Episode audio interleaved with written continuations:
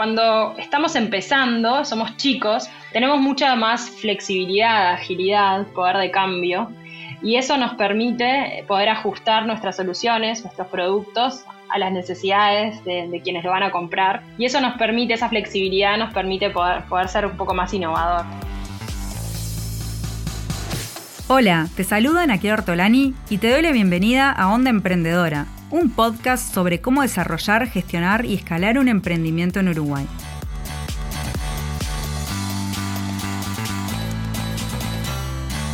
Onda Emprendedora es una iniciativa del Centro Ítaca de la Universidad Católica, de la Fundación Julio Ricaldoni de la Facultad de Ingeniería de la Universidad de la República y de Initium, Centro de Liderazgo, Emprendimientos e Innovación de la Universidad de Montevideo.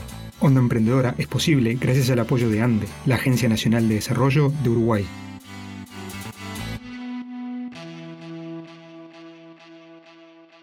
En este episodio te traemos nuestra conversación con María Marta Pasadore. María es la cofundadora y socia de Estudio Innovación, un emprendimiento que se dedica a incentivar la creatividad y facilitar procesos de innovación reales en las empresas. Anteriormente, María estuvo detrás de Pura Gestión Hotelera, una empresa orientada hacia el desarrollo y mejora de hoteles boutique en Uruguay y América Latina. Además de estos emprendimientos y ejercer la docencia en la Universidad de Montevideo, María se formó en creatividad, innovación y design thinking en alguna de las mejores universidades del mundo, como Columbia, Stanford, la Universidad de California y el MIT. Hoy, en el ámbito empresarial, se escucha cada vez más el término innovación. Sin embargo, no todas las empresas, servicios o productos la aplican o logran mantenerla en el tiempo. Para hablar de qué significa innovar, de su relación con la creatividad y de cómo generar hábitos y procesos sostenibles, tuvimos esta charla con María Marta Pasadores. Bueno, bienvenida María, gracias por acompañarnos. Contanos un poco qué es esto de mm, facilitar procesos de innovación e incentivar la creatividad en, las empresas y las organizaciones.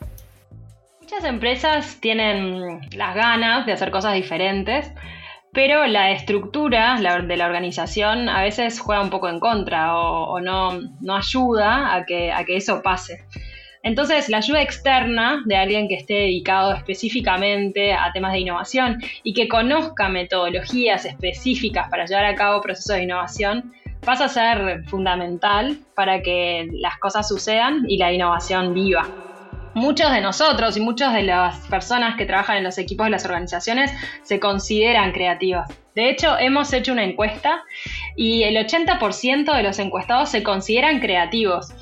Em, pero después esa creatividad no se refleja en el momento de, trabajar, porque nos desborda el día a día, porque estamos con muchas obligaciones, conectados con muchas cosas a la vez y la creatividad se empieza a dormir, ¿no? Y, y entonces nosotros lo que ayudamos es a despertar esa creatividad, a activarla para que las personas puedan conectarse con ese lado más creativo y puedan generar cosas nuevas.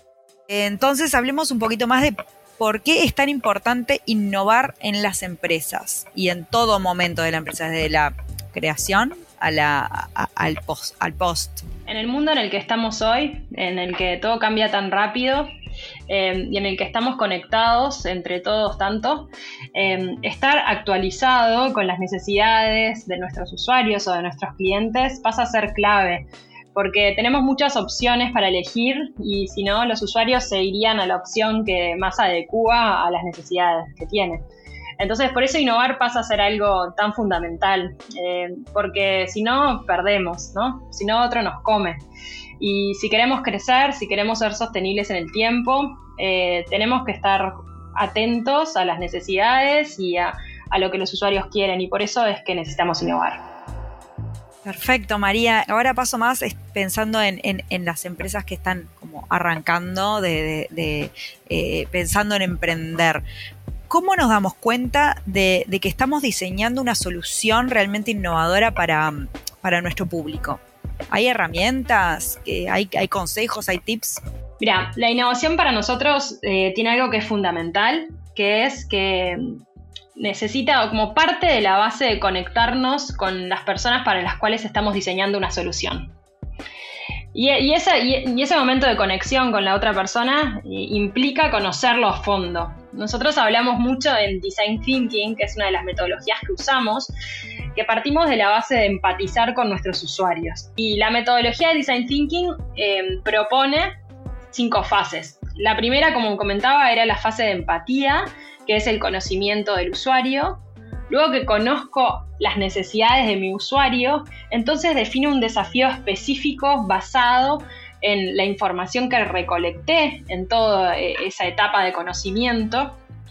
Y ese desafío va a ser el puntapié para generar ideas, soluciones que estén como a medida de, las necesidades de, mis usuarios. Eh, a veces los emprendedores como que empezamos ahí, ¿no? A mí me ha tocado como rol de emprendedora que, bueno, que tengo como primero una idea, pero esa idea se basa, en general, los emprendedores tenemos conocimiento sobre un nicho en particular, conocemos las necesidades de un nicho, entonces por eso es que generamos una idea que está como bastante a medida de las necesidades muchas veces los emprendedores empiezan en esa etapa como de ideación, tengo una idea, y conectan con las necesidades de los usuarios. Yo ahí lo que recomendaría es, siempre que tengo una idea, como tratar de hacer el doble clic de cómo esa idea realmente conecta con la vida de mis usuarios em, y, agregarle los componentes que necesite para que realmente tenga una conexión que, ofrezca un diferencial o una ventaja competitiva. Y después los emprendedores lo que tienen que hacer es prototipar esa solución, que vendría a ser ya la fase 4 de Design Thinking, que es, bueno, hago mi primer producto eh, y lo expongo a mis usuarios, que sería la, quinta fase y la última de Design Thinking, que es el testeo. Entonces, ese es el momento como en el que voy a tener una nueva instancia de aprender de mis usuarios y ajustar la, hacer los ajustes necesarios que requiera mi solución en base a, los aportes de ellos. Entonces, ese, ese proceso que, acabo de mencionar y que es tan rico, en realidad está tan alineado a la realidad de, los emprendedores, ¿no? A, lo que hacen ellos. Y, y, pienso que por eso ellos tienen como capaz que una ventaja de poder empezar ya con una patita innovadora y después asegurarse de mantenerlo que es lo difícil, pero que la mayoría de las que eran startups hace 15, 20 años eh, y hoy son las empresas que mandan en el mundo, eh, lo siguen manteniendo. Yo sigo mucho, por ejemplo, Airbnb em, y, sé que son empresas que tienen esa mentalidad de startup, ¿no? Que trabajan como si fueran una startup aunque tengan más de 5.000 empleados.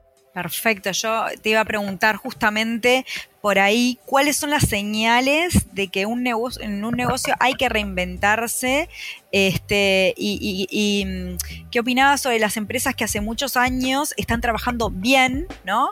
Eh, pero también tienen que volver a innovar, o, o sea, siempre hay que volver a innovar, esa sería como, como la pregunta que cuando la señal apareció ya, ya es tarde, ¿no? Em, tenemos que estar como, que es muy difícil, es una de las partes más difíciles que tenemos las personas que estamos queriendo como que innovar en las empresas, que es adelantarme a esas señales, ¿no? Tratar de vivir el futuro eh, en el presente. Em, y, hay diferentes formas de, de hacerlo. A mí hay un ejemplo que me encanta, que es un ejemplo de Amazon. Yo siempre, siempre lo pongo porque creo que es muy ilustrativo, que es cuando, cuando Apple lanza el, iPod eh, y mata la industria de la, de la, música, ¿no? En ese momento todos teníamos CDs y de repente todos empezamos a escuchar a través de, iTunes. Y Amazon eh, en ese entonces vivía de la venta de libros. Y cuando ve que pasa esto en la industria de la música, eh, se da cuenta que va a pasar lo mismo en algún momento en la industria de los libros y que su negocio principal iba a caer.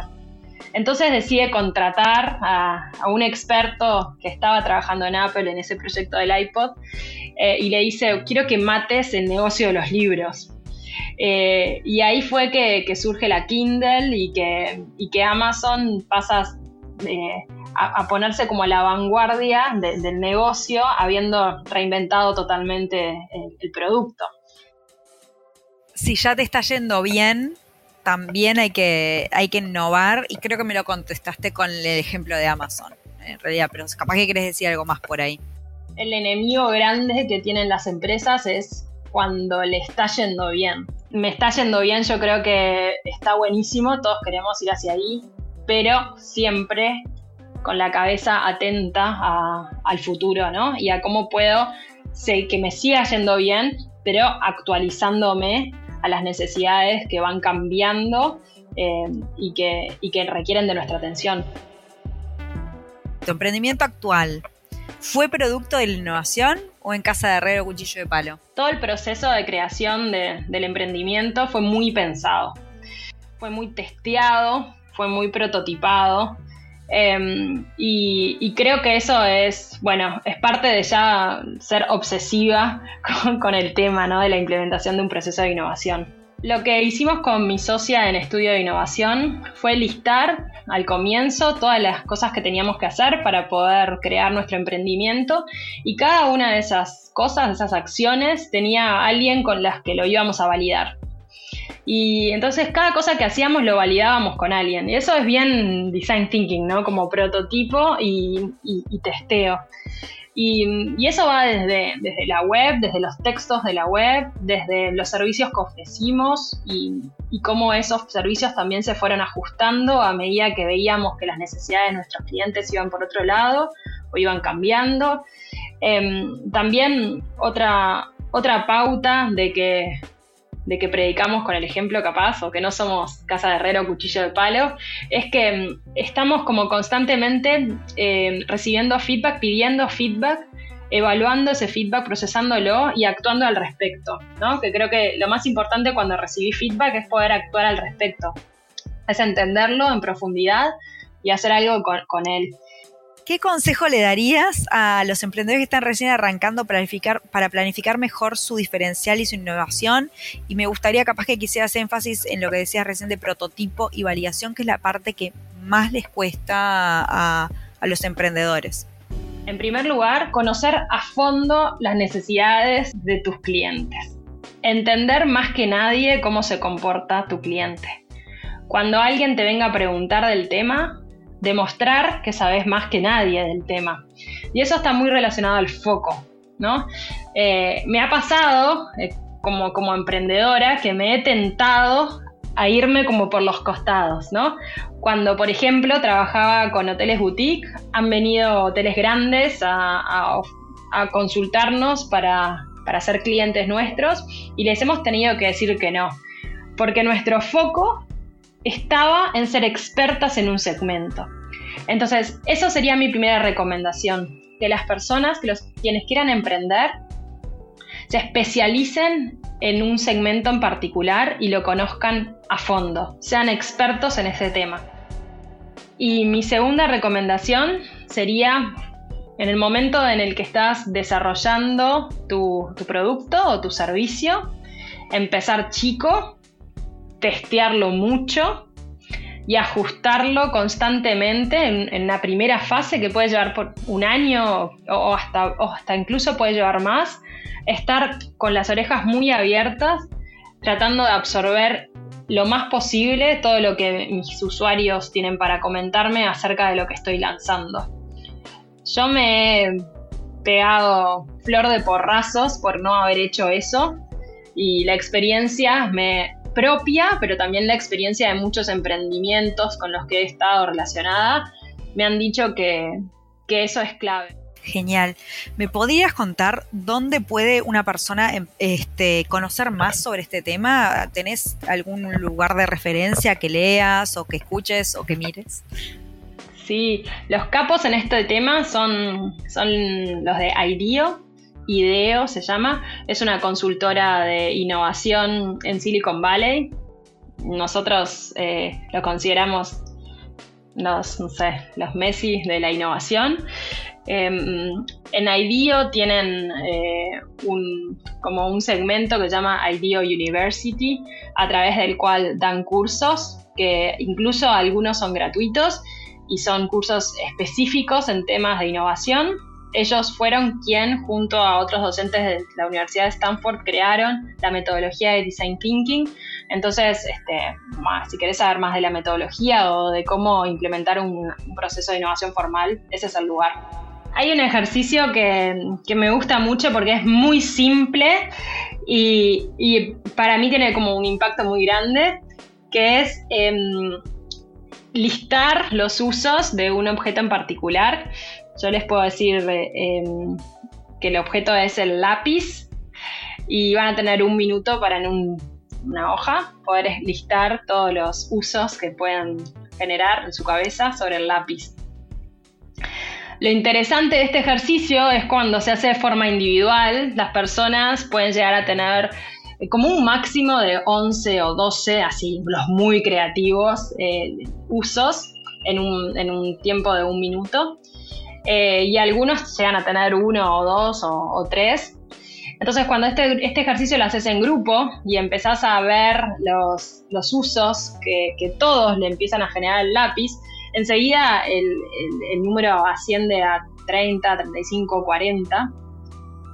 Y asciende porque todos pensamos diferente, porque todos tenemos líneas de pensamiento activadas que son diferentes. Genial. Por último, ¿qué, consejo le darías a la María de hace 10 años?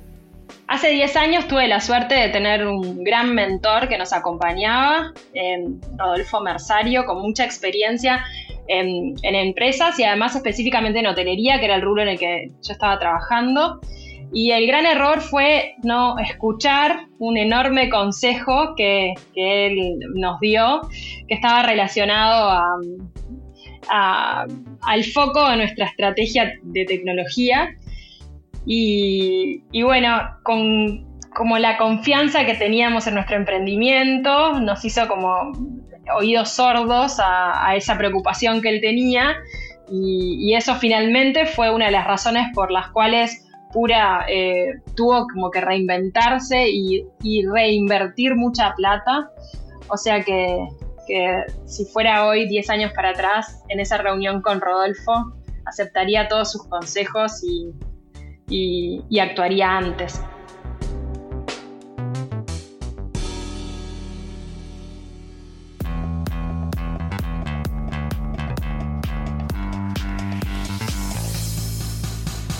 Le agradecemos a María Marta por acompañarnos y compartir su experiencia con la comunidad de emprendedores y emprendedoras de Uruguay.